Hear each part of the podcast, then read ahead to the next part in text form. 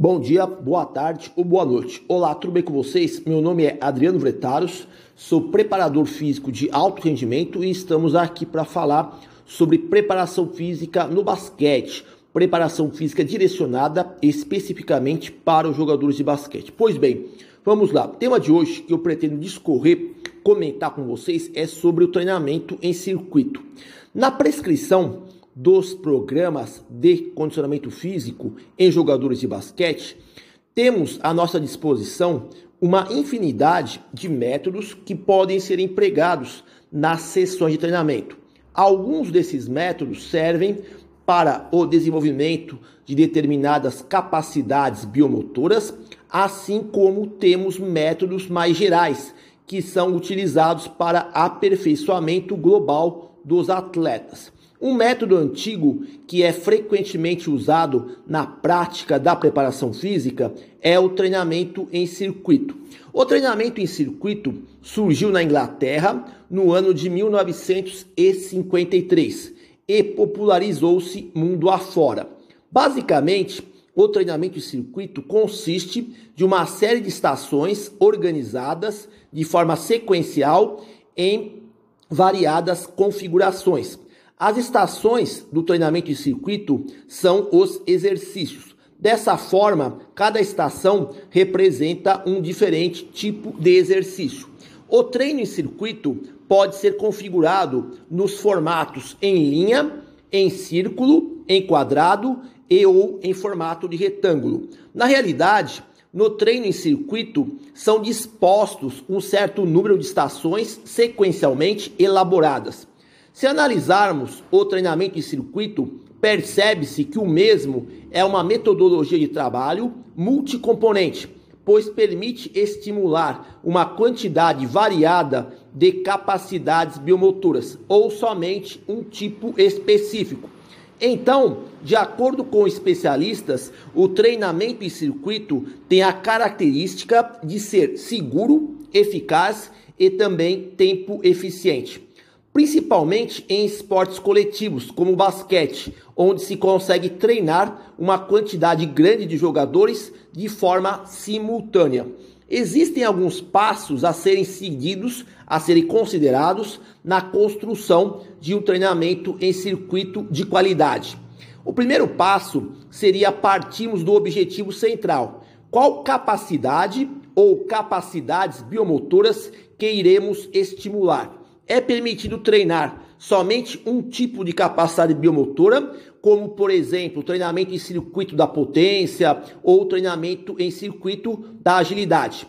Ou também se efetua treinamento em circuito abrangendo mais de uma capacidade biomotora. Assim, cada estação implicaria em estímulos diversificados, através de exercícios combinados de força máxima, potência, resistência de potência, é, agilidade, cardiometabólico, velocidade, core, entre outros. Uma sugestão adicional seria treinar o circuito com capacidades biomotoras para melhorar o condicionamento físico e com algumas habilidades específicas para aperfeiçoar aspectos técnicos. Ainda é aceitável realizar treinamento em circuito para aperfeiçoar padrões de movimento. Além disso, pode-se construir sessões de treinamento em circuito com exercícios visando a prevenção das lesões, englobando algumas estações de propriocepção, estabilidade, equilíbrio, mobilidade, entre outros aspectos. O segundo passo é a ordem de execução dos exercícios dispostos sequencialmente. Nessa ordem, o ideal seria alternar em cada exercício sequenciado diferentes segmentos corporais, como por exemplo, membros inferiores e membros superiores. Em adição, se pode alternar grupos musculares e cadeias, cadeias musculares anteriores alternando com cadeias musculares posteriores. O conceito principal seria não sobrecarregar demasiadamente o mesmo grupo muscular ou segmento corporal em duas ou mais estações consecutivas. O terceiro passo estaria relacionado ao número total de exercícios. Aparentemente, não existe um número correto de exercícios. Tudo depende do objetivo central que se está almejando, da quantidade de atletas que irão participar do treinamento e do tempo total da sessão de treinamento. No quarto passo, a preocupação reside em saber qual o tempo de esforço na execução dos exercícios.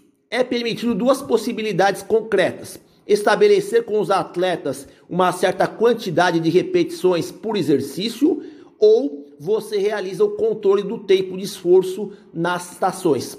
No quinto passo, temos que calcular o tempo de recuperação entre cada exercício no circuito. Esse intervalo recuperativo pode ser de ordem total ou de ordem parcial. Na recuperação total, será minimizado os efeitos fisiológicos da fadiga. Em contraste, na recuperação parcial, as tarefas são efetuadas buscando-se estimular a fadiga metabólica ou fadiga neuromuscular, de acordo com as características da construção do circuito.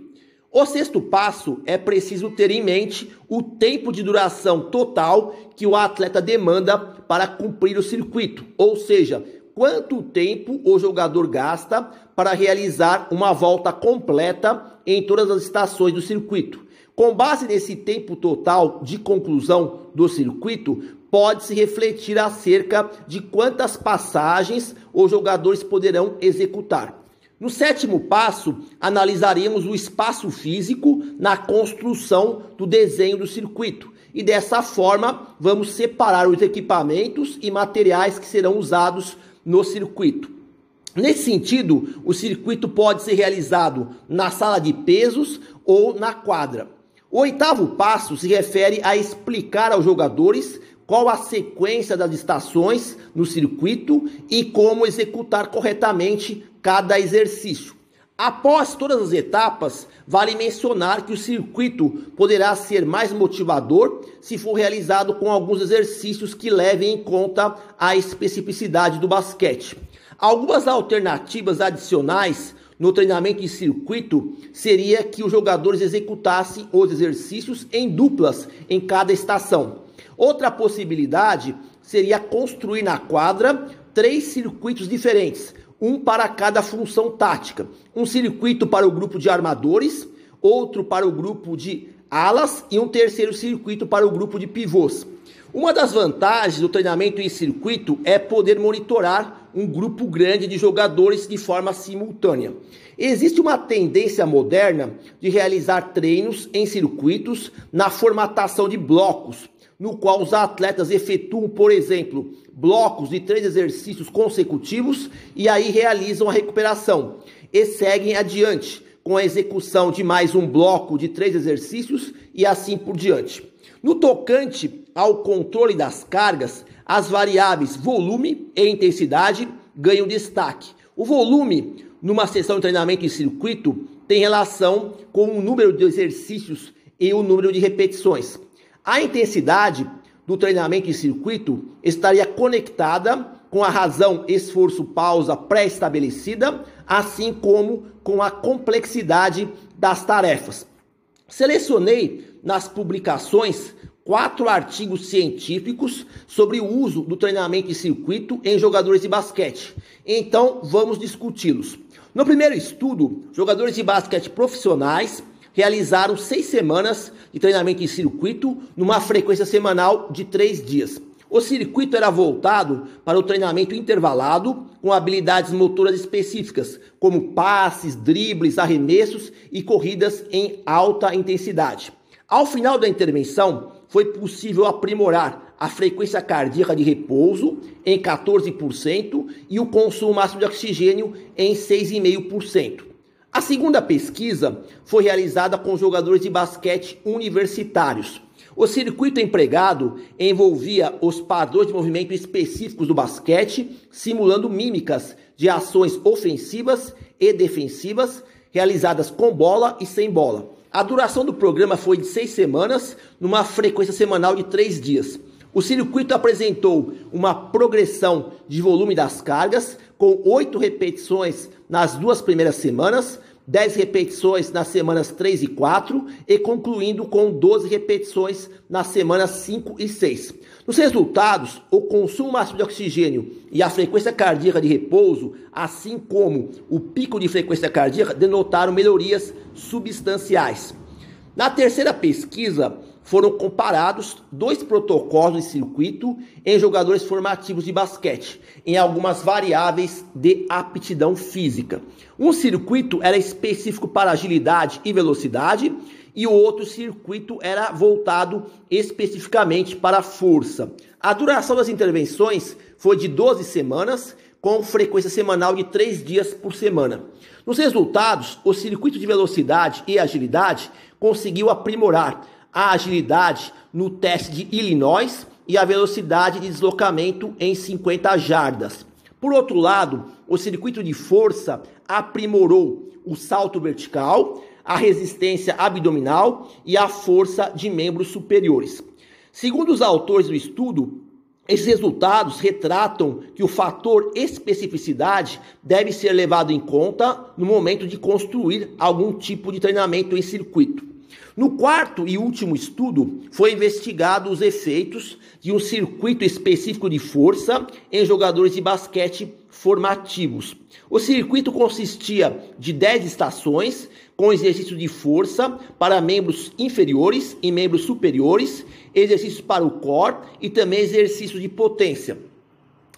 A intervenção durou 10 semanas, com frequência semanal de 3 dias. Ao final do experimento, foi aperfeiçoado a agilidade no teste de Chattanham e a velocidade de deslocamento em 50 metros. Bom, diante das pesquisas apresentadas, podemos alegar que o treinamento em circuito é uma ferramenta útil para o preparador físico implementar nas suas sessões de treinamento. Sabendo construir um circuito bem elaborado, se consegue alcançar melhorias em algumas capacidades biomotoras. Devemos lembrar que os resultados superiores na aptidão física por meio do treinamento de circuito estão atrelados a um controle rigoroso das cargas e planejamento a médio e longo prazo. Então, termino aqui aquilo que eu gostaria de discutir com vocês sobre o treinamento em circuito. Bom, por hoje é só. Espero que vocês tenham conseguido obter alguma informação útil para poder aplicar na sua prática profissional. Agradeço pela atenção, desejo boa sorte a todos e até a próxima.